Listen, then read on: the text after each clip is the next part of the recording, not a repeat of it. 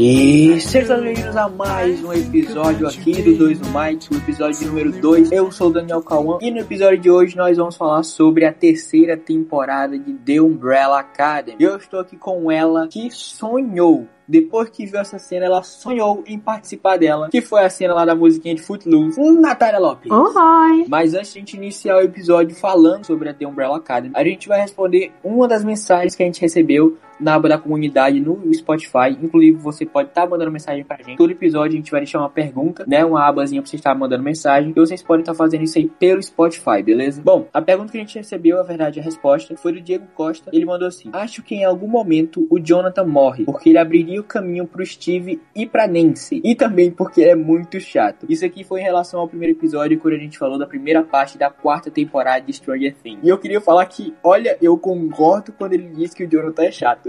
Eu gostava muito do Jonathan na primeira temporada, mas da segunda pra quarta temporada ele tá bem chatinho mesmo. Agora, se o Steve também vai sobreviver, né, já é outra história. Exatamente, se o Steve sobreviver, é bem verdade. E eu acho que eu tipo mais de Steve e Nancy do que Jonathan e Nancy atualmente. Cara, eu não tenho muita opinião sobre isso. Para desenvolver o, o, relacionamento da Nancy com o Jonathan durante tanta temporada pra, tipo, jogar fora vai ser, sabe, bem chato. É, você tem um ponto, mano. Você tem um ponto. É bem verdade. Mas não sei, eu acho que o, Steve combina mais com a Nancy nesse exato momento do que o Jonathan. Apesar de eu não achar que a Nancy combine muito com o Steve. Essa é a grande verdade. Eu acho que eu prefiro o Steve com a Robin. Apesar de a gente já saber que isso não vai acontecer. Mas acho que a relação deles é muito massa, mano. Enfim, se você quer participar, manda sua mensagem lá na nossa aba do Spotify. A gente vai estar tá deixando mais uma pergunta lá sobre The Umbrella e a gente vai estar tá respondendo no próximo episódio.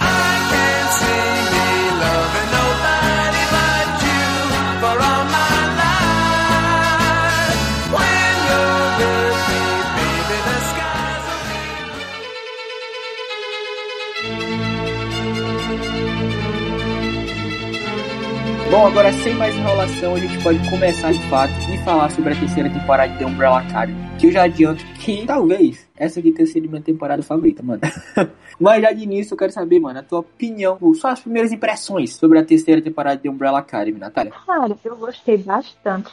Eu também não estava muito ativa. É, eu gostei muito ali da parte onde o Victor assume ser quem ele é, né, pra família, ser bem fofo. E eu esperava muito da outra academia. Eu pensava que ia ter mais coisas com eles, sabem? Acabei me decepcionando nessa parte, mesmo não esperando muita coisa. É, eu, eu não sabia muito bem o que esperar pra essa terceira temporada, pra ser bem sincero, porque a gente esperou acho que dois anos, né, pra essa terceira temporada. Então, e eu não revia a primeira e a segunda eu não tinha as coisas frescas na minha mente, eu não lembrava do que, que tinha acontecido. Para ser bem sincero, não lembrava. Mas aí eu lembrei que o, te, o, último episódio, né, da segunda temporada acabou com eles chegando ali naquela nova linha alternativa, né, ali, onde ela, eles têm a, a Sparrow Academy como filhos do Regis. E eu não lembrava que isso tinha acontecido. Quer dizer, eu lembrava que tinha Sparrow, mas não lembrava se eles já tinham tido algum tipo de desenvolvimento ou não. E aí eu, eu acabei lembrando, né, porque o primeiro episódio ele explica muito e eu acho que a série acerta muito nessa questão quando ela traz ali de volta algumas coisas para relembrar a gente da primeira temporada, da segunda temporada. Então fica muito claro que aquela ali é uma história que ela segue uma linha, sabe? Ela, ela é sequencial. Ela não é um negócio que, ah, a primeira temporada tá aqui uma história, tá aqui acabou, a segunda temporada é outra coisa. Não. Ela segue uma linha ali, ela, ela pega alguns temas que a gente já viu antes e que ela vai desenvolvendo ainda, trabalhando em cima deles. E eu acho que isso é uma coisa que a Umbrella faz muito bem, mano. Eu gostei da terceira temporada, eu vi muita gente escorraçando a terceira temporada pela internet, dizendo que era pior, que era a pior coisa que eu já tinha ouvido na vida, e eu acho que é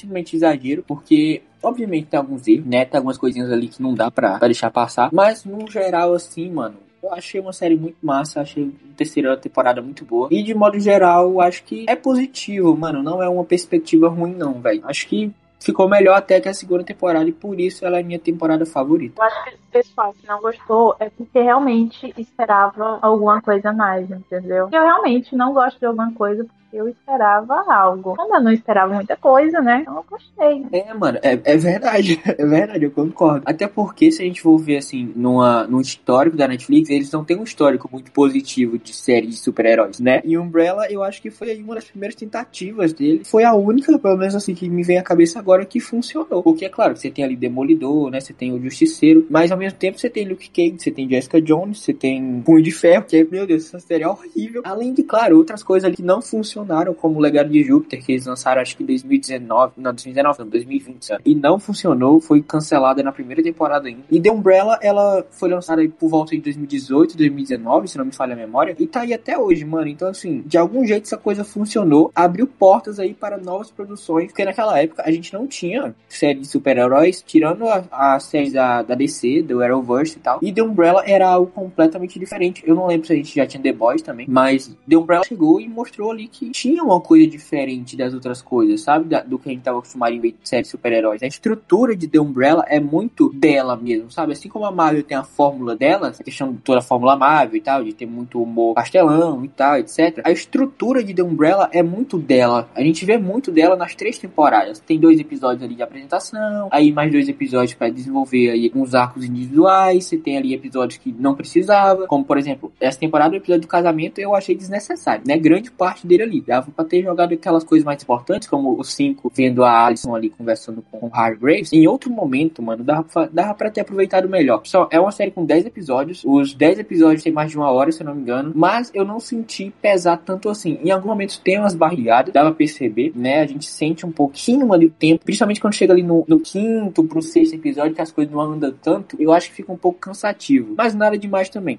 eu consegui levar na boa. Depois da metade ali dos episódios, eu realmente comecei a ficar mais cansada assistindo, mas eu continuei. Eu acho que o único episódio assim que eu demorei um pouco para assistir, cortando, dividindo durante o dia, foi o último episódio. Cara, eu também. Eu acho que eu pausei o último episódio umas três ou quatro vezes. No mínimo, no mínimo. Porque não, não tava indo tanto, sabe? Tinha umas coisinhas ali, tava tinha umas barrigadas, mano. Eu gostei tanto do último episódio, até porque também achei ele um pouco tanto complexo, a temporada toda é bem complexa, né? Acho que é a mais difícil, assim, da gente entender por completo. Até agora eu tô tentando digerir o último episódio. Enfim, é uma temporada atípica, né? Querendo ou não, é uma temporada diferente das outras. E talvez por isso ela tenha se tornado minha favorita. Porque, assim, como eu falei, a estrutura é a mesma estrutura dos episódios ali. A gente vê muito que eles continuam falando sobre família, que é um tema que a Umbrella sempre abordou muito. Tem também toda a questão das causas sociais, que é super importante, que eles abordam muito bem toda temporada. É incrível isso, eu adoro isso. A terceira temporada é muito boa é diferente do que o pessoal tá falando. É, ao menos a grande maioria do que eu vi, né? Eu vi um monte de crítico especializado falando que a terceira temporada é horrível e tal. Achei, achei a temporada bem divertida. E as cenas musicais, para mim, são os pontos mais divertidos de toda a série. Claro que você tem ali momentos onde os cinco dá uma tirada, onde o Klaus brinca também. Você tem o Diego, né? Com aquela situação toda dele com o Stanley, com a, com a Layla. É muito bom. Mas para mim, as cenas musicais foi o que mais me rendeu é, risada. Eu até tava falando com a Natália quando eu tava vendo esse episódio. No primeiro episódio ainda, a gente via ali a apresentação dos poderes da Sparrow e a Jamie ela acerta o Diego com o poder dela, né? Que inclusive eu, eu ia falar isso mais pra frente, mas que poderzinho merda, viu, meu irmão? Porra, o Stanley defendeu o poder dela com a, com a panela.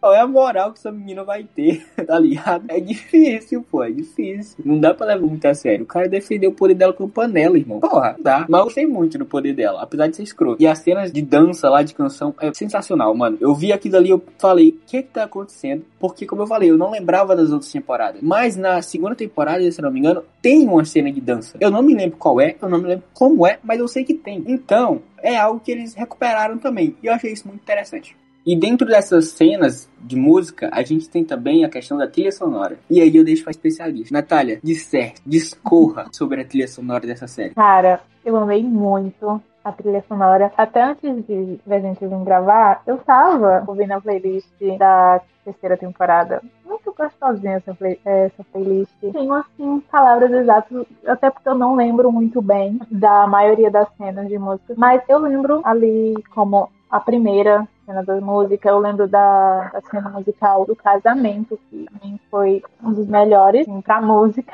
Não tava lembrando de muita música até ouvir a playlist. É, eu também não lembro de todas as músicas de cabeça. Nesse exato momento eu só tô me lembrando de Footloose, que é a primeira que eles dançam lá, que é sensacional, aquela cena magnífica. E também que toque em algum momento Bon Jovi, que até quando começou a tocar eu enlouqueci aqui, mano. Eu fiz um show particular pras paredes aqui, pros quadros, porque, porra, acho que era Living on a Prayer que tava tocando. Porra, sensacional, maravilhosa. A trilha sonora da, da, da Umbrella Academy é uma das melhores trilhas sonoras que eu já vi, cara. Chega a bater ali, tipo, de igual para igual com os filmes do James Gunn em Guardiões da Galáxia e também é, o Esquadrão Suicida. Eu acho que são trilhas sonoras magníficas. Ele sabe muito tocar nesse assunto de trilha sonora e The Umbrella Academy também vai muito bem nisso. Então eu adorei a trilha sonora de The Umbrella Academy, né, a terceira temporada. Mas, por outro lado, nem tudo são flores. Hum, hum, hum, hum, hum. nem tudo são flores, nem, nem tudo nessa temporada foi só flores, né? Eu vou repetir isso pelo resto da vida. Teve uma coisa em específico que eu não gostei muito, que quando eu vi eu falei, né? Possível que isso aconteceu. Dois anos e isso aconteceu, cara. Pelo amor de Deus. O que foi? O CGI. Pô, vou ser bem sincero. Na grande maioria dos episódios, o CGI tá maravilhoso. Mas logo no primeiro episódio, você apresentar os personagens da Da Sparrow. E no primeiro take do Marcos, ele tá dando uma pirueta escrota daquela. Meu irmão, não tem como. Não tem como. O CGI naquela cena é horrível. E o CGI de fundo da, da casa lá e tal. Parece que eu tô vendo um vídeo no YouTube, maluco. O negócio tá muito ruim. Tá muito ruim. Na hora que eu vi daquilo ali, eu simplesmente saí da série, eu não consegui mais ficar imerso naquela, naquela cena do Marcos treinando lá, que eu não sei porque ele só vai treinar na cobertura da casa também, mas ficou muito ruim, eu não gostei. E teve outros momentos também onde o CGI deu uma patinada ali. Tem aquela cena da Sloane lutando contra um dos guardiões, que ela também dá uma pirueta por cima dele, lá usando os poderes dela. E também tá muito escroto, tá literalmente um boneco. Dá para perceber claramente que é um boneco aquele negócio ali. É, e tá muito ruim. Eu não gostei nem um pouco desses momentos em específico. Obviamente que tem outros aí que o CGI deu uma patinada, mas também tem outros aí que o CGI foi simplesmente maravilhoso. Não tem muito o que dizer também, porque eu não vou chegar aqui e falar que o CGI foi uma merda, horrível, pior coisa que eu já vi na minha vida, porque não foi, na grande maioria. Mas em outros momentos, como eu falei, deu uma patinada e a patinada foi brutal, meu irmão. Então, assim, você sentiu essa questão do CGI também? Ou ou não, eu tô ficando maluco? Eu disse, né? Eu só sei falar tá bom, tá bom, se tá ruim, tá ruim. Não tenho uma opinião detalhada, né? Mas eu não sei quais foram as cenas, mas eu lembro que eu também não gostei de algumas partes do CGI. Não, não lembro. Mas fica aí que teve algumas partes que eu não gostei. Mas essa tem que ser realmente a base. Tá bonito? Tá bom, tá ligado? Não tá bonito? Tá ruim. É isso. eu acho que uma das partes que me pegou um pouco foi aquela parte ali do finalzinho. Eu acho que no último episódio, que fica parecendo tá só o prédio, entendeu? E aquela coisa que eu Claro. Aquela parte específica não, não, me pegou muito. Porque tem toda a questão do Kugel Blitz e tal, tá acabando com todo o planeta. Então, é, é estranho também ter ficado só o, o, hotel lá e tal. Acho que a fotografia não ficou tão boa quanto eu imaginava, mas ficou boa. Aquela parte ali não me pegou muito, não. Mas é o que eu falei, aquela parte do Marcos e tal, da Sloane ali, aquilo ali me pegou forte. Tem aquela cena também do Harlan, que se repete um bilhão de vezes. Porra, isso eu fiquei puto. Caralho, não precisa mostrar 30 vezes a mesma cena do Harlan enlouquecendo, isso, matando os pais lá, as mães, no caso, do pessoal da Umbrella. Não precisa, mostra uma vez, no máximo duas, mas porra, a todo episódio repetir a mesma cena. 5, 6, 7 minutos perdidos repetindo a mesma cena. Desnecessário total, velho. Não precisa. Porra, a gente já entendeu. Ele foi lá, surtou e matou as mães da Umbrella e por isso ela, eles não nasceram naquela realidade. Tranquilo, a gente pegou isso de primeira. De primeira. Não precisa repetir a cena mil vezes e falar de novo, e de novo, e de novo. Porra, sei se você tá chamando o público de burro num nível que, meu amigo, olha, eu vou te contar, sinceramente.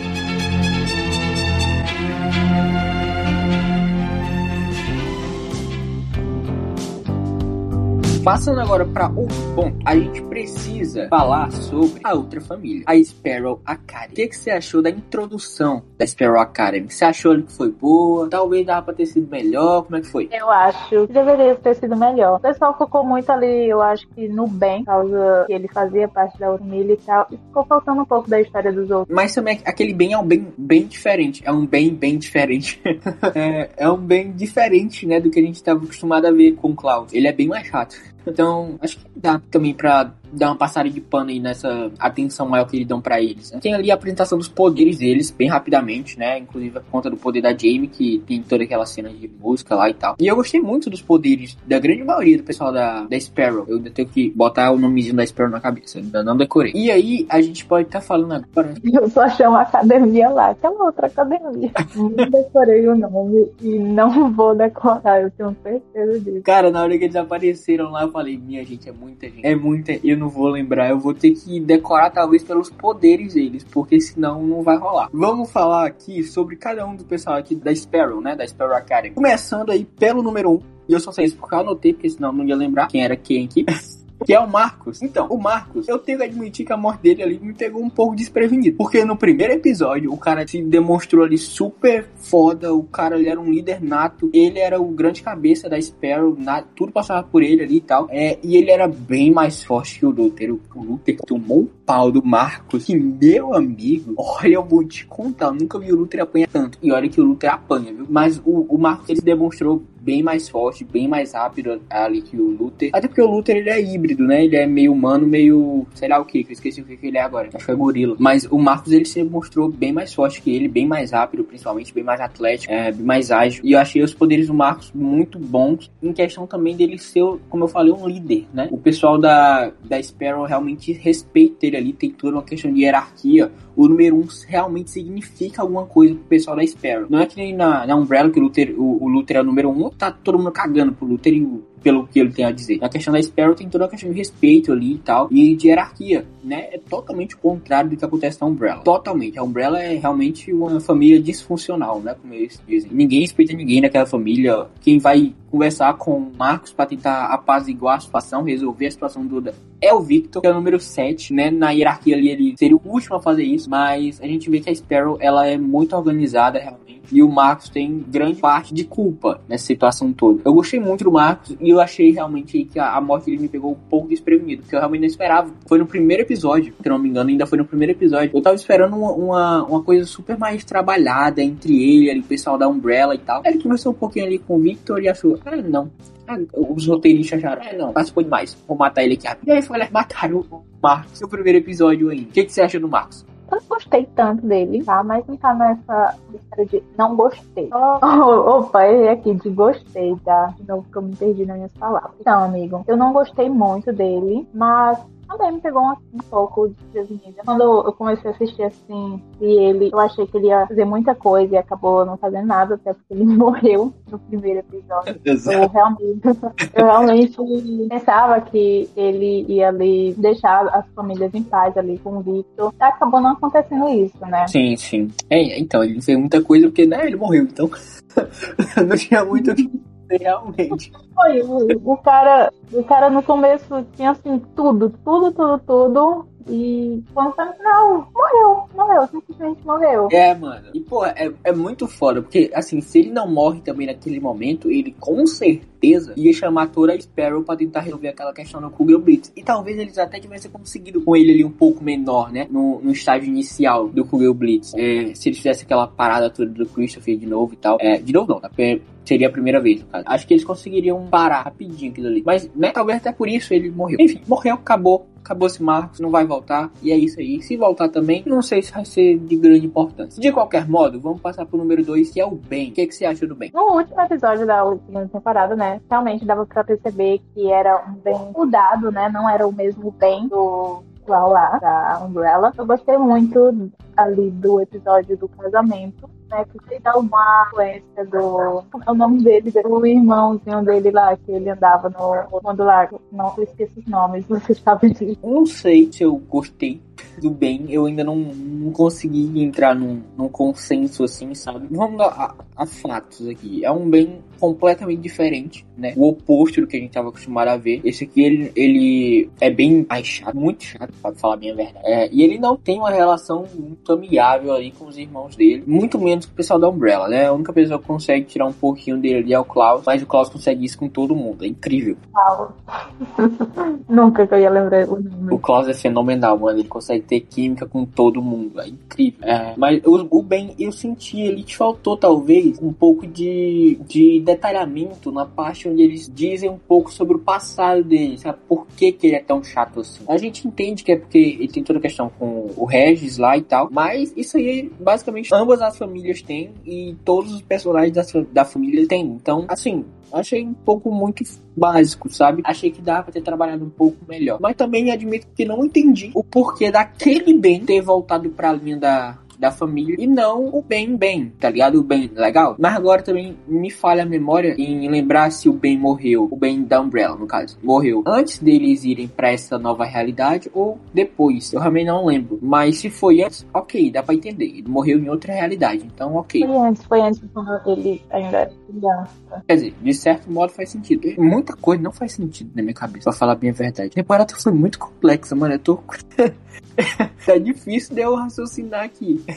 Cara, que foi complexa pra tu, imagina pra mim. Foi muito pesada. Cara, muito complexa, porque, poxa, tipo, o Luther tava morto. Como que ele foi pra outra realidade? E na outra realidade ele foi sem poderes, sabe? Enfim, é, é muita coisa aconteceu que eu não consigo ter resposta agora. Vamos esperar aí por uma quarta temporada, que eu espero que tenha também. Netflix, por favor, não cancele a The Umbrella Academy agora. Se for pra cancelar, cancele depois.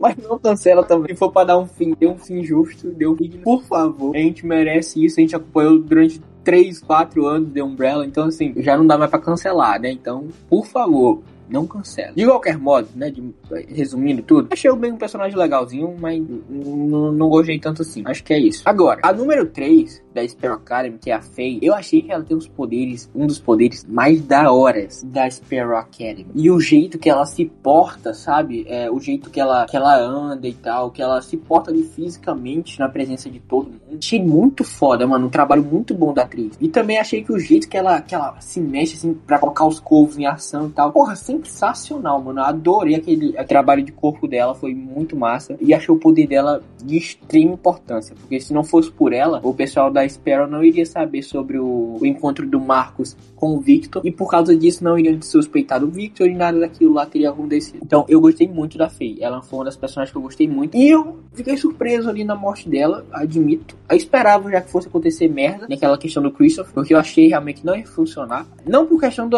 do plano ser ruim. O plano era bom. O fato é, o plano era bom. Mas ainda tava no sétimo episódio. A temporada tem 10. Como é que eles vão fazer mais três episódios sem ter o grande, a grande problemática ali do negócio ativa, sabe? Então, na minha cabeça não faria muito sentido. Então, o mais óbvio seria, seria realmente o plano não funcionar em algum momento. Então, eu esperava realmente que o Christopher fosse acabar morrendo, mas eu esperava que a Faye fosse acabar morrendo. Porque eu achei que ela, porra, ela sobreviveu ali mais do que eu esperava no início. Eu falei, bom, se não morreu até agora, não vai mais morrer, né? Eu pensei que ela ia ficar viva ali junto com o Ben. Não aconteceu, infelizmente. Eu gostei muito da Faye, mas ela também não é minha favorita dessa, dessa família, não. A minha favorita ainda vai chegar. Então, eu quero saber agora da opinião da Nath. O que, que você achou da Faye? Cara, eu também pensei que ela ia até o final da temporada. Fiquei chocada com a morte dela. É, eu não tenho uma opinião assim, sabe? De dizer gostei, gostei ou não gostei. Ela tá nesse meio termo. Nem foi tão. Não gostei tanto pra dizer que gostei mesmo. Mas também, sabe? é um personagem que tá nesse meio termo. Entendo. É, todos os poderes dela é interessante. E realmente, se não fosse por ela ali no primeiro episódio, vendo o número 1 um falar com o Victor, não tinha sido todo o aconteceu. Sim, o número 4 da, da Sparrow é o Alfonso e ele é o cara que tem os poderes mais complexos, assim, de se entender. Na verdade é o poder, né? Porque a gente só viu um poder dele. Porque naquela, naquela, naquela cena em que ele pede pra Alison bater nele, né? Dar um soco na cara dele, a gente percebe ali claramente que ela quem sofre impacto, né? Ele não, não sofre nenhum tipo de dano. Ok, até aí tudo bem. O que, que eu botei na minha cabeça? Bom, quem tentar bater na cabeça dele, no rosto dele, vai se lascar porque essa pessoa que bateu quem vai receber a pancada. Beleza, essa ideia na minha cabeça tava fixa. Era isso aí o poder dele, né? Ele faz esse espelhamento aí com outra pessoa. É isso. Só que chegou aí a cena dele com o Diego, né? Lá naquela farmácia, supermercado, sei lá o que que era. E aí o Diego tá lá dando um monte de pancada nele e tal. Ele bate, tipo, no rosto dele em alguns momentos e nada acontece com o Diego. Pra mim, não fez muito sentido. E aí, tem outros momentos que o Diego bate ali no resto do corpo dele também. E, e ele, o Alfonso, é quem recebe a pancada realmente. O Diego dá um, um, soco no estômago dele, quem recebe a pancada é o Alfonso. O, o Diego bate na perna dele, quem recebe a pancada é o Alfonso. Só que aí, o Stanley vai lá e joga uma, um bisturi, uma faca, sei lá o que que era, na perna do Alfonso. E aí, quem leva o corte é o Stanley. Então, assim, peraí como é que funciona esses poderes aqui, sabe? Não foi, ele ativa onde ele quer que o negócio faça o espelhamento? É, é, é automático? Co como é que funciona? Eu não consegui entender isso até agora e provavelmente não vou mais entender porque ele morreu. Exatamente. Eu também não entendi é, os poderes dele. Porque eu também, na minha cabeça, era só o rosto dele. Depois dessa cena com o Diego, eu fiquei, é, o que é que tá acontecendo, velho? Como é os poderes desse cara? É, mano, é muito difícil de entender como é que funciona os poderes dele. Porque não, não tem explicação, sabe? Eles realmente não explicam como funciona cada poder do pessoal ali. A gente vê o poder deles em ação. Eles vão direto pra prática e a gente quiser entender ali, meu filho, presta atenção no negócio. Só que do Alfonso nem presta atenção, dá pra entender. Porque né, a série se perde realmente nessa situação. Eu não gostei tanto assim dele, achei um personagem assim, bem mais ou menos. Achei que dava pra perder ele pelo meio da história realmente. Não senti nada quando ele morreu. Pra mim não fez a menor diferença. Apesar de eu também não esperar que ele fosse morrer ali naquele momento, né? Mas não fez muita diferença pra mim. Nem apareceu muito, né, pra mês de conversa. Ainda morreu ali naquela parte que eu também não esperava então não tenho muita opinião sobre ele, mas as partes que ele apareceu eu não gostei muito dele. É isso. Uh, a número 5 da Sparrow é a Sloane e eu acho que talvez ela tenha sido a minha favorita porque o arco dela ela se junta ali né com o arco do Luther e aí você pega um personagem que não tinha mais muito o que fazer com ele que é o Luther né porque desde a primeira temporada ele se baseia ali basicamente só na, na história dele com a Alison e agora depois que tá tudo resolvido entre eles dois aparentemente você precisa arrumar alguma outra coisa para ele fazer da vida né então ele vai lá e junta o arco dele com a Sloane e eu achei que, achou, que fechou né que encaixou muito bem os dois achei que ficou muito legal, achei interessante. Apesar de eu achar que eles apressaram um pouco demais as coisas, sabe? Pô, tinha 10 episódios ali, certo que os últimos dois já é no fim do mundo, mas, pô, 8 episódios ali dá pra trabalhar um pouco melhor, sabe? Achei que eles apressaram um pouco as coisas. Mas também não achei que tenha sido um problema muito grande, não. A Sloane tem poderes super interessantes, ela é super inteligente, ela é a 5 realmente da, da Sparrow Academy, e ela mostrou que ela é uma gênia realmente, é, e que, meu filho, você não vai conseguir ganhar dela muito fácil, não, porque ela, ela ganha da, da, daquele guarda lá, né, na, já no, no hotel lá, na outra dimensão, da outra dimensão, no caso. E a gente viu que os poderes dela são bem fortes, mas chega um momento ali onde ela tá com um braço machucado que ela não consegue lidar com. Eu não lembro quem era que tava atacando ela, mas eu acho que era outro guardião. E aí o Luther salva ela por conta do Klaus, que evoluiu muito também. Enfim, eu acho que eu gostei da Sloane. Eu acho que ela talvez tenha sido a minha favorita por conta desse, dessa trama dele dela com o Luther, porque aproveitaram dois personagens ali num, num, arco só e que trabalharam muito bem os dois. Então, acho que por conta disso, por conta do trabalho que eles tiveram nessa parte, ela acabou se tornando minha favorita da, da Sparrow. Mas também não sei se eu sinto tanta coisa assim por ela, não. Tem minhas dúvidas, tem minhas dúvidas. Gostei muito dela. Também é uma das minhas personagens favoritas ali da Outra Academia. Eu não lembro o nome. Não esperava que ela morresse. Eu espero que se tiver próxima temporada, ela apareça, ela reviva de algum jeito, que ela é uma boa personagem e merece um pouco mais de história, principalmente ali com o Luther. Até porque eu acho que o Luther, né, ele merece também um pouco de felicidade. Porque o Luther, ele, porra, tem um personagem que só se ferra, é o Luther, desde a primeira temporada. É incrível. O cara só se ferra, irmão. O cara foi pra lua, ficou lá isolado e tal. Aí voltou, aí sofreu de novo pela Alison. Aí, enfim. E quando ele encontra a pessoa lá que ele gosta, que se casa e tudo, a mulher morre. E ele também. É, cara, não entra na minha cabeça ele ter ficado vivo e ela não. Não, não consigo entender. É, então, não faz muito sentido. Sabe por que, que só o pessoal da, da Umbrella foi resetado, sendo que o Luther tava morto? A Sloane tava lá no negócio dos signos lá e tal, dos sinos, né? Dos sete sinos, na verdade. Tipo, poxa, uhum. não faz sentido. Era pra ela estar tá lá e talvez procurando por ele, mas não o contrário. Respostas que precisaremos numa quarta temporada, dona Netflix. Então, por favor, não cancele Umbrella. Passando agora para a personagem número 6, a Jane, da Sparrow Academy. O que, que você achou da Jane? É, ela e o Afonso foi, os, foi dois personagens que não apareceram muito, né? Mas não gostei muito dela também. Achei o poder dela assim, meio blá. Eu esperava, quando eu vi ela no começo da temporada, que ela fosse viver mais um pouquinho. Então a morte dela também me pegou um pouco. Mas também não fez muita falta. Então, quando ela apareceu pela primeira vez, que ela demonstrou os poderes dela ali e tal, nas primeiras cenas de luta dela no primeiro episódio, pô, ela parecia tão B10, mano. Tipo, o poder dela é uma merda, né? Falta duas gotinhas ali do negócio, se desviar das duas, pronto. Aconteceu ali, nada mais acontece. É isso. O Stan definiu o negócio com a panela. Eu nunca vou esquecer isso. Definiu com a frigideira. Então, assim, até a tua mãe, tua avó, teu pai, qualquer um consegue pegar um negócio desse e definir do poder da mulher. Então, não é muito difícil, né? Poder meu merda. Mas, pô, o jeito dela ali e tal, mais mais mandona e tal. Achei interessante. E ela e o Alfonso, por mais que não tenham aparecido, é, a gente vê ali até pela apresentação deles, que eles saíam juntos e tal. E provavelmente são ali, eram, no caso, né, morreram, é, o pessoal da, da Sparrow que era mais próximo um do outro, sabe? É como se fosse a relação do Ben com o Klaus nas duas primeiras temporadas. Eu achei que talvez fosse um pouco disso, mas a gente não conseguiu ver muita coisa. Eu gostei da Jamie, acho que ela não precisava ter morrido naquele momento, mas também percebo que ela não faria muita diferença e não fez muita diferença na série no total. Né? Eu gostei mais dela ali em questão de personagem solo mesmo, o jeitão dela e tal, e da atriz que me lembrou um pouco da Anne Hathaway. E, né, a Anne Hathaway é a Anne Hathaway, então, né, pois é. Dito isso, depois desse leve surto pela Anne Hathaway, é, a gente pode falar do Christopher, né? Que é aquele cubo estranho, o set da Sparrow Academy. Como a número 3, eu também não tenho uma opinião concreta dele. Até porque eu nem entendi muito bem o os poderes dele. Não entendi muito bem ele para começo de conversa. Não tenho muito a falar dele. Eu pensei também, ele e a número 3 iam até o final da temporada. Não esperava aquele fim dele. Não, aquele e naquele episódio. Então, é como eu falei, eu já esperava que ele fosse acabar morrendo, porque eu esperava que o plano não fosse funcionar.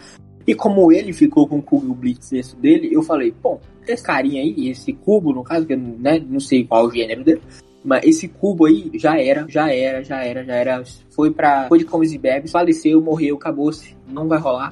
Eu já esperava realmente pelo amor dele. Não sabia quando, né? Isso ia acontecer, mas acreditava já que isso ia acontecer, porque tava no episódio 7, os caras já resolveram com o Will Blitz ali e tal fazer muito sentido para mim. Enfim, é, o Christopher eu não entendi muito bem os poderes dele, mas ele segue a mesma linha, né, da, da Umbrella, onde o número 7 é a pessoa, melhor, a coisa que tem o poder mais diferente, né, o poder, assim, o, talvez ali o mais poderoso de todo mundo. E o Christopher, eles falaram durante o Geeked, né, o Geeked Weekend, acho que é isso, o nome daquele eventozinho da Netflix, que ele é um personagem que fala bastante e tal, muito brincalhão e tal. Não achei tanto, ele tem algumas falas, vai. Para um cubo, ele tem muitas falas.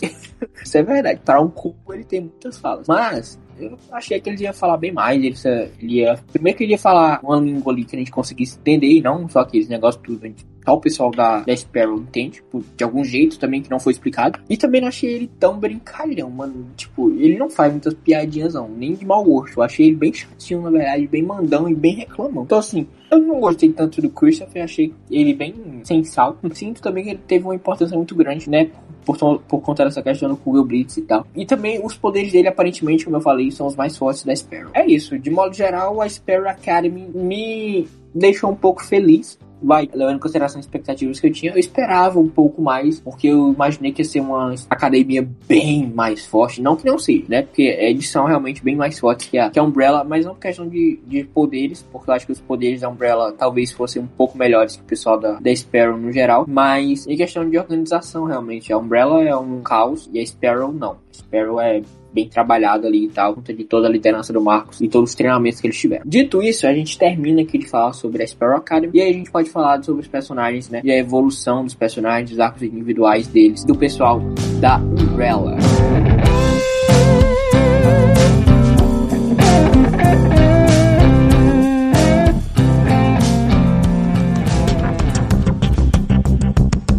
Então vamos começar pelo número 1 um, do Luther. O Luther, o arco dele se junta ali com o arco da, da Sloane, né? Como a gente já falou. E eles apresentam um pouco mais ali da época dele na Lua, né? A gente vê como é que foi a vida dele um pouco mais. E a gente vê que ele tinha uma companhia da Lua, né, mano? Que era a amada do Sir Reginald Hargraves. A gente não, ao menos se a gente conhece, eu não lembro quem é, mas que foi por conta dela que ele fez toda aquela questão lá do de resetar a realidade deles. Enfim, uh, Luther eu sinto que ele deu uma amadurecida até na questão da Alison, né? Finalmente já não suportava mais. É, e senti talvez que nesse finalzinho de temporada, principalmente no episódio onde eles estão ali entrando no outro lado do hotel hotel, que um pouco da liderança dele ali acabou surgindo um pouco mais. Até no episódio do casamento e tal, o pessoal da Umbrella começa a respeitar um pouco mais ele, né? Não só ele, também como o momento. Eu achei que o episódio do casamento foi um episódio muito grande, para mim dava pra ser um pouco menor, mas eu gostei também, foi um episódio que se viu ali para dar uma diminuída na, na velocidade que as coisas estavam indo, né? Todos os problemas estavam surgindo e tal. Foi um episódio mais de dar uma relaxada e tal, parar de pensar nos problemas, né? Aproveitar um pouquinho ali. Então, eu gostei um pouco do Luther nessa temporada. Eu nunca fui muito fã do Luther. Quando a série foi anunciada, eu olhei assim para ele e falei: Olha, ou eu vou gostar desse cara, ou eu vou gostar do Diego. Hoje em dia eu gosto só do Diego. Então, acertei no número 2 mas o número um, realmente, o, o Luther aí, nunca me agradou tanto. Talvez essa temporada tenha sido a temporada que ele mais me agradou. E é isso, sobre o Luther eu não tenho muito mais o que falar, não. Acho que ele evoluiu um pouco, mas que ele ainda precisa evoluir um pouco mais, mano. Até porque no último episódio a gente viu que ele tá aí maluquinho de novo pela Slowway. Não julgo porque ele perdeu o amor da vida dele, provavelmente, mas ele tem que botar a cabeça no lugar rapidamente, mano. Porque ele é o número um, querendo ou não, e tá todo mundo sem poderes. Então ele tem que ajudar a galera ali. É isso. É, eu também nunca fui muito fã dele, mas eu gostei dele agora na terceira temporada. Eu também não gostava muito daquela relação dele com a Alison. E eu achei legal ele superando ela. Eu espero, né, que realmente tenha superado, que diretores não acabem fazendo o que fizeram na primeira e segunda temporada. E gostei muito da relação dele com a Sloane. Eu não esperava a morte dele, mas é, não, não, não, fiquei triste com a morte dele nem nada. E eu também não esperava ele chegando ali no finalzinho do episódio é, pelos poderes do Klaus, né? E do nada ele reaparecendo no final mesmo vivo e a Sloane não. É, até porque nem deu pra gente sentir a morte dele. Vai, depois ele de 10 minutos ele voltou. Então, tipo assim, nem morreu, tá ligado? Sim, cara, e eu não entendi muito ele ali com o Klaus, naquele mundinho do Klaus, podemos dizer assim. Não fez muito sentido para mim. É estranho, né, mano? Porque, tipo, teoricamente, aquilo ali é do Klaus. Então, só o Klaus deveria ter acesso àquele lugar. Não o, o Luther. Porque senão, todo mundo que já morreu, incluindo o Ben, também estaria ali, então, né? Uhum. Eu pensei nisso também não fez muito sentido para mim. Eu fiquei, cara, o que é que o Luther tá fazendo aí, velho? É, mano, muito estranho. Enfim, uma ponta solta, né, mano? Mais uma, uma, mais uma ponta solta no roteiro de Umbrella que nessa temporada deixou muitas pontas soltas. Fechou muitas pontas soltas da terceira, da segunda temporada, mas que também deixou aí muitas pontas soltas para uma quarta. Que de novo, Netflix, por favor. E por favor, não demora de novo, não, mano. Precisamos de resposta. Pô, dois anos esperando essa terceira temporada, pela misericórdia, tá quase um Stranger Things. Passando agora para o número 2, que foi aí talvez o personagem que eu mais me agradei nessa terceira temporada de todos. De todos. O Diego, para mim, foi o que mais evoluiu. O cara simplesmente ficou, porra, sensacional. Eu já gostava muito do Diego, principalmente depois da segunda temporada. E nessa terceira, depois de tudo aquilo ali que aconteceu entre ele, a Layla e o Stanley, né? Toda a evolução dele ali, questão paterna e tal como ele via também o Regis e como ele se vê sendo uma figura paterna, como vê a Layla sendo uma figura materna, é, achei muito interessante, né? Toda a relação dele ali também, se preocupação com o Stanley, apesar de, até depois ele saber que não é filho dele, ele continuou se preocupando e tal. Achei muito interessante isso, achei que ele evoluiu muito como personagem e os arcos dele e o, e o arco dele, no caso, foi um dos arcos que mais me pegou, que mais me chamou a atenção, mano. Eu realmente queria saber o que estava acontecendo, porque eu gostei muito também do ator que faz o Stanley. É, eu vi que ele também participou de Euphoria, mas eu não assisto Euphoria, mas o pessoal fala muito bem dele, pelo que eu consegui perceber. Enfim, eu gostei muito da relação do Diego com a Layla. Achei que eles continuam fazendo um trabalho muito bom juntos, uma química muito da hora. Apesar de eu achar que a Layla é uma melhor,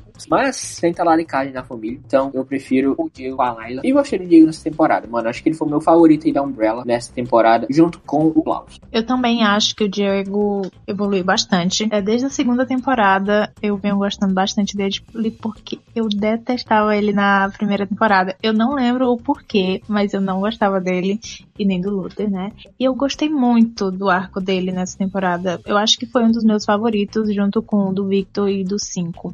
Então, eu gostei bastante, muito, muito, muito dele ali voltando com a Layla. Ai, amo eles dois e gostei muito daquela parte dele com o Stanley sobre a paternidade e tal e como ele tratava o Stanley. Bom, Uh, a número 3 é a Alison. E eu tenho que falar, eu não suporto a Alison. Porra, eu adorei a Alison na primeira e na segunda temporada. Na primeira nem tanto, mas na segunda eu adorei a Alison. Pô, todo o arco dela na segunda temporada, a questão lá do racismo e tal, pô, muito forte. Tudo muito forte. Uma história realmente muito relevante. Aí chega na terceira temporada e o arco da mulher é só ela ficando de beicinho porque tá sem a filha dela e o marido dela. Pô, eu sei que a filha dela e o marido dela. Mas caralho, porra, velho. Os 10 episódios, irmão. Todo mundo evoluiu, todo mundo mudou de assunto ali, todo mundo fez alguma coisa de útil. A Alison só fez merda. Eu não vi nada de útil ali da Alison, sendo bem sincero. Apesar dela ter matado o Regis no último episódio, foi só no último episódio que ela fez alguma coisa de útil também. E aí ela resetou as coisas lá e provavelmente deu merda de novo. Então assim, eu não gostei da Alison. Ela foi a personagem que eu menos gostei da Umbrella. Não gostei do arco dela, não achei que foi tão bem trabalhado, achei que foi bem cansativo. Quando ela aparecia na tela, eu já ficava assim, tipo, meu Deus, lá vem, de novo, lá e vai. Vai reclamar de novo do filho dela, da filha dela lá, que, que morreu, que sumiu, não sei o que. De novo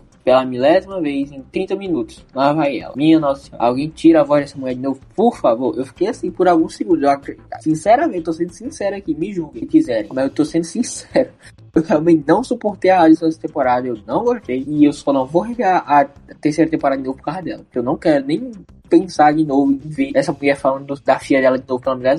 A história dela não tocou, mano. Eu sei que é a filha dela, tá ligado? Muito forte isso também. Porra, velho, ficou muito chato, irmão. Meu Deus, ficou extremamente chato. Muito arrastado. Pelo menos essa é a minha visão da, da Alison nessa temporada. Não achei que ela evoluiu também. Pra mim, ela só voltou atrás, na verdade. Ela era a pessoa mais de boa e toda a Umbrella. Era quem tinha a cabeça no lugar. Era quem, tem era quem, era quem arrumava toda a situação ali. Mais do que o Luther, que é o número um. E agora ela surtou e tal. Mas como como ela disse também, ela não tem que ser a pessoa que tem a cabeça centrada a todo momento, né? Mas, enfim, os surtos dela nessa temporada eu achei bem desnecessários. Né? Então não gostei muito da Alison, não. Também não gostei muito da Alison. Eu, no começo da temporada. Não sou só eu. Eu achei que eu ia ser criado. não, não. No começo da temporada, eu pensei que ela ia entregar tudo. Sim, porque ela tava super de boa ali com o Victor e tal. Mas eu acho que foi ali a partir do segundo ou foi do terceiro episódio, ela já começou a ficar super chata e eu meu Deus do céu, eu queria pular as partes dela porque eu não aguentava muito. Eu acho que ela na segunda temporada muito melhor, muito melhor. Nem dá pra dizer. E a primeira temporada também, ela não era lá essas coisas, mas nessa foi chata, chata. Não gostei. Esperava mais. É, mano, eu esperava muito mais da Alice. Pô, a história dela foi muito arrastada. E a partir do momento em que ela mata o Harlan, a dele foi a gota d'água pra mim. A gota d'água. Primeiro que o cara já tava sem os poderes, né? Já tinha resolvido toda aquela questão. Segundo que, caralho, a filha dela nem existia. Então ele não matou a filha dela. Porque a filha dela. É. Porque ela não existia. Não tem como ela, ela não existia, a filha dela. A conta não fecha. A conta não. Essa matemática tá errada. Então, assim, porra, não precisava, velho. Eu já tinha resolvido todo o problema lá com o pobre rei do garoto que sofreu a, a vida dele todinha por causa né, do poder que, a, que, o, que o Victor deu para ele sem querer, né? Na segunda temporada, a mãe dele sofreu pra um caralho, porra. Pra mim, a história do, do Harlan me pegou muito mais do que a história da Alice. A, a Alison nessa temporada foi a Wanda da Netflix, sofrendo, sofrendo pelo marido e o, e o filho e a filha, né? Não existia. Porra, perfeito, Natália. Caraca, eu nem tinha pensado nisso, mano. A diferença é que pra Wanda eu passo pano. Pra Alisson não vai dar, não. Bom, uh, agora a gente vai falar sobre um dos meus favoritos em todas as temporadas. Esse cara é perfeito. Esse cara, ele não consegue ficar ruim, mano. Que é o Klaus. Poxa, que personagem maravilhoso. A relação dele com o Regis é muito interessante, é muito divertida. As vezes que ele tá com cinco também são muito divertidas, são muito legais. O Klaus, ele em nenhum momento fica chato, mano. Em nenhum momento o arco dele fica desinteressante. Em nenhum momento fica arrastado, como foi o da Alison. Então, o Klaus, para mim, ele sempre tem uma evolução muito significante. E agora, principalmente nos poderes dele né? A gente viu ali que ele tem um poder muito maior do que ele imaginava e que vai continuar aumentando né? Pelo que eu imagino. E ele vai se tornar aí, talvez o mais forte da Umbrella, mano. Se não, talvez, aí, quem sabe um dia eu vou sonhar, porque eu posso sonhar mais forte que o Victor. Então eu adorei o Klaus. Acho que o, o ator continua fazendo um trabalho maravilhoso, assim como os roteiristas trabalham muito bem o Klaus. Eu adoro o Klaus e a história dele nessa temporada continuou sendo maravilhosa. É, na segunda, eu admito que eu fiquei um pouco mais chateado ali, porque achei que eles acharam um pouco demais aquela questão lá do culto dele e tal. Achei que dava pra ter diminuído um pouquinho, mas é coisa da segunda temporada, passou, acabou, se já foi. É, na terceira eu adorei o Klaus. É isso. O Klaus, desde a primeira temporada temporada é um dos meus personagens favoritos. Gostei muito dele nessa temporada. Muito, muito, muito. Eu também gostei bastante da relação dele com Regis, né? O nome do pai deles. Eu só chamo ele de pai. E eu gostei dele descobrindo sobre os poderes dele, mais sobre os poderes dele, né? E se tiver a quarta temporada, né? Espero que seja abordado mais um pouco esses poderes dele. Sim, até porque a gente não viu muita coisa, né? A gente viu que ele colocou o Luther lá pra salvar a Sloane e basicamente foi isso, né? Ele não fez muita coisa não, além disso. Tirando aquela parte lá em que ele descobre dessa nova poder com o pai dele no cemitério. Uh, e foi isso, realmente. A gente não viu muita coisa dos poderes do Klaus, não, vai. Bom, uh, agora a gente tem o número 5, que é o 5, né? O 5. Uh, ah, e que até a segunda temporada para mim, era o grande protagonista da série, era quem realmente resolvia todos os problemas. E nessa temporada, eu achei que ele ficou um pouco de lado. E eu não sei se eu gostei disso ou se eu não gostei. Porque eu acho que tava indo muito bem com ele ali, sendo o, o grande protagonista ali, né? Ele quem, pô, o 5 de tudo sabia e tudo resolvia. Então, para mim, isso tava funcionando muito bem. Aí agora na terceira temporada, ele tá um pouco mais botado de lado, não teve tantas aparições assim, não teve tanto tempo de tela e também não resolveu tantas coisas assim. Apesar de, das as grandes descobertas terem vindo dele, acho que. Não sei, eu acho que o Sim foi um pouco mais. Ele foi nerfado nessa temporada. Acho que esse é, é o termo mais correto do que eu quero dizer. Ele foi nerfado nessa temporada, diferentemente do que ele foi nas outras duas, né? Para mim, o 5 era o mais poderoso em questão intelectual e também de poderes, porque ele sabe usar muito bem os poderes dele na primeira e na segunda temporada. Na terceira, eu acho que, né? Deu uma deslizadinha ali, talvez, né? Realmente tentaram dar uma diminuída na bolinha do Five, porque o cara tava ficando super, hiper, mega fodão e os outros estavam ficando muito pra trás. Então acho que por isso eles tentaram dar uma diminuída aí no papel dele. Mas eu gostei do Five, apesar de eu achar que, como eu falei, merecia um pouco mais de tempo de tela, merecia um pouco mais de atenção, até por conta de tudo que ele fez nas outras duas temporadas. Com isso dito, eu gostei do Five, mas poderia ter sido melhor. O Five, né, o número 5, é o meu personagem favorito e eu realmente acho que ele precisava um pouquinho ali mais de tempo de tela e tal. Eu não sei se porque eu sou muito lesada, mas eu não esperava ele ser o cara lá da comissão e tal. Eu sou muito lesada, galera, então se eu deixei passar isso na primeira ou segunda temporada, se falaram isso, eu fiquei chocada agora na terceira. Então gostei dessa descoberta, gostei bastante dele com o Klaus e com a Layla, né? Um arco legal de se acompanhar, mas que não teve muito tempo de tela. Sobre o, o fato dele ser o, o lá da comissão, eu também não sei se falaram isso na segunda ou na primeira primeira temporada, porque como eu falei, eu não reassisti, então eu não lembro. Mas eu também fiquei um pouco surpreso de ver que ele era o cara lá da comissão, né? O cabeça, né? Tudo aquilo ali. Mas de certo modo faz sentido, né? Porque o 5, como eu falei, de tudo sabe e tudo resolve. Então faz sentido também, né? Pra mim, ele ser o carinha. Agora a gente vai falar da, do personagem que mais mudou nessa temporada e que mais teve representatividade para a sociedade, na minha visão que é o Victor. O Victor, ele mudou, né? E até a segunda temporada, ele, na verdade, era ela, era a Vanya, que era interpretada aí pela Ellen Page. Mas a atriz passou por mudanças, né? Ela passou por uma transição e tal. E agora ela é, sempre foi, na verdade, o Elliot Page. Com isso, a equipe da Umbrella aproveitou toda a situação já do passado do, da Vanya com a Cici, né, a mãe do Harlan, e fez um trabalho que para mim foi magnífico na transição da Vanya para Victor, né? Achei sensacional, achei a melhor evolução de personagem. Achei que também ali foi um arco super bem trabalhado. Talvez não porque eles queriam, né? Eu não sei se eles pretendiam mudar a Vanya para Victor nessa terceira temporada, mas achei que eles foram super respeitosos, maravilhosos em, em compreender toda a situação e fazerem e, não mudarem a atriz, principalmente, né? Não procurarem uma outra Vanya. Ficaram com o Elliot Page ali e bancaram, mano. Vanya agora é Victor e é isso aí. Tem todo o passado dela com, na verdade, todo o passado dele, perdão, com a Cici. É, então é super compreensível realmente. E aí, a gente que usa o Twitter, né? A gente vê que tem um monte de nerdola idiota que fica falando, ah, não, é porque não tá igual nos quadrinhos, meu irmão. Nos quadrinhos, a Van, que na verdade é a violino branco, é literalmente um violino, toda branca. Então, assim, desde a primeira temporada, a Vanya já não tem nada a ver com a Violino Branco. Assim como nenhum outro personagem de Umbrella Academy tem a ver com os personagens na HQ em termos de adaptação, sabe? É tudo diferente. O é literalmente um gorila gigante, basicamente. É isso, assim, obviamente o Luther é próximo, mas é totalmente diferente do que o Fumado Diego é diferente, a Alison é diferente, o Klaus é diferente, o 5 é diferente, o 5 é um anãozinho, mano.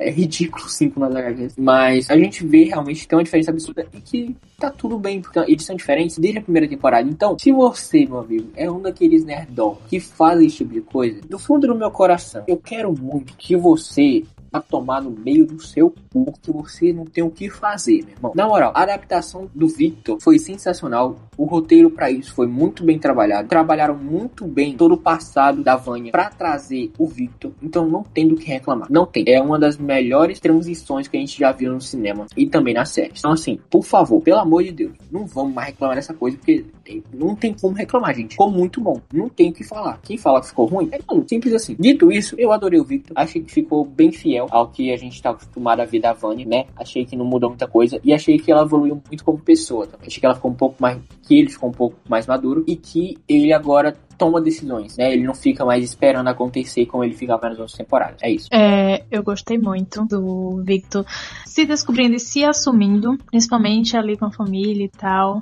Eu gostei também como agora ele, como você disse, tá indo, tomando a frente e também como ele tá controlando um pouco os poderes dele, né? Ele não conseguia controlar muito bem, pelo menos que eu lembre, na segunda e na primeira temporada. Então eu gostei bastante ele conseguindo controlar agora na terceira temporada temporada. Sim, sim, é bem verdade. No, no, nas primeiras temporadas ele não conseguia controlar os poderes e nessa ele já se mostrou ali bem mais poderoso nessa questão também de controlar poderes, né? A gente viu ali que ele consegue controlar e ele recebe até a ajuda do Harlan, que para mim não faz muito sentido em um ponto, que ele diz que aconteceu aquilo tudo lá com as mães do pessoal da Umbrella porque ele não consegue controlar os poderes dele. E eu sei que aquilo ali aconteceu há muito tempo, né? Em relação ao ano onde tá passando a terceira temporada. Mas o Harlan, ele não utilizou mais os poderes depois daquilo aquilo, né? Ele utilizou depois que ele matou lá, na hora que ele matou, na verdade, o, a Jamie e o Alfonso, né? Naquela hora ali ele utilizou os poderes e tal. Mas não faz sentido para mim ele não conseguir controlar os poderes, ele dizer que não consegue controlar, e aí ele ensinar pro Victor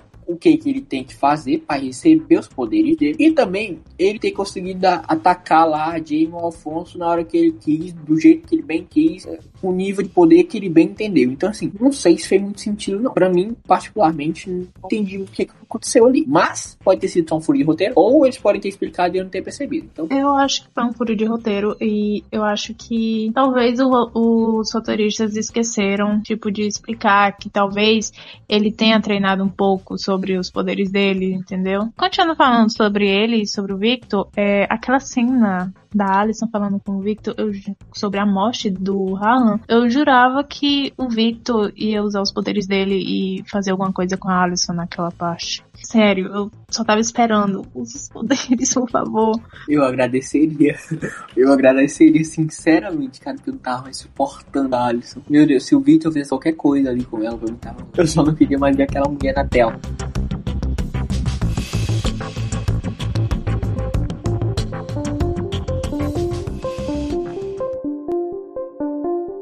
Bom, a gente já falou sobre todo mundo, sobre todos os personagens da Sparrow Academy e também sobre todos os personagens da Umbrella Academy. Sendo assim, eu quero aqui as considerações finais da Natália e também a nota dela para a terceira temporada de The Umbrella Academy. É, como eu disse no começo, não tinha muita expectativa, não estava esperando muita coisa.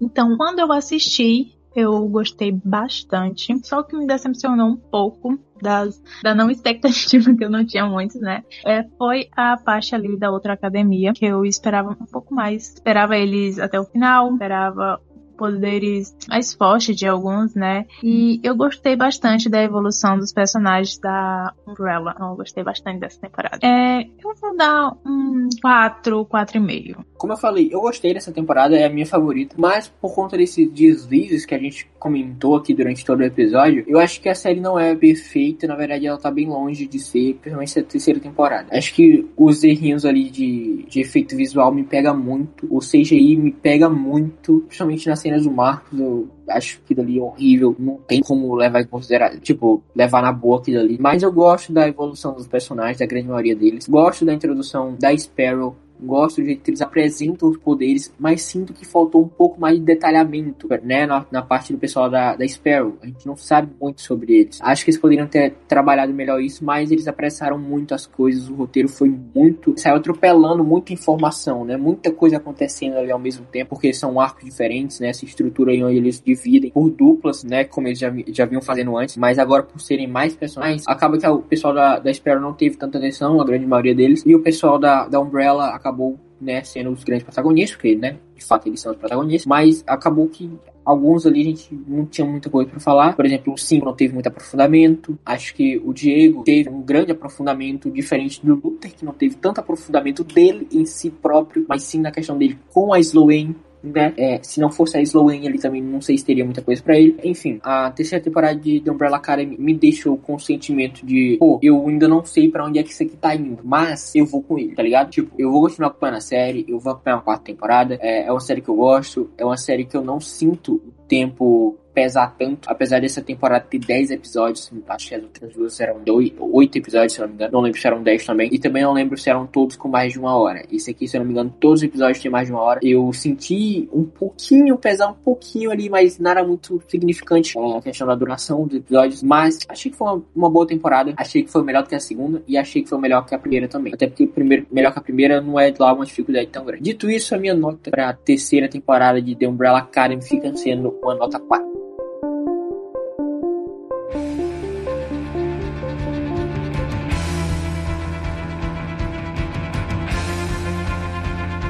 Senhoras e senhores, então é isso. Esse episódio vai ficando por aqui. Mas primeiro eu quero lembrar vocês que se você quer ter seu comentário lido aqui no próximo episódio, deixa tua mensagem na aba da comunidade no Spotify. É só tu descer a barrinha, a telinha na verdade, um pouco para baixo que tu vai ver que tem uma abinha aí onde você pode estar tá colocando uma mensagem pra gente. E aí você pode estar tá tendo seu comentário selecionado pra gente estar tá lendo no próximo episódio, tá bom? Que provavelmente vai ser sobre. Não vou falar também o que, que vai ser. Vai ter que prestar atenção na página, tá bom? Siga a gente no nosso Instagram e também no Twitter. A gente tá sempre soltando informações por lá. Então é isso, Natália, por favor, se despeça da nossa audiência. Tchau, galera, e até o próximo episódio. Tchau, tchau, gente. Até o próximo episódio. Valeu.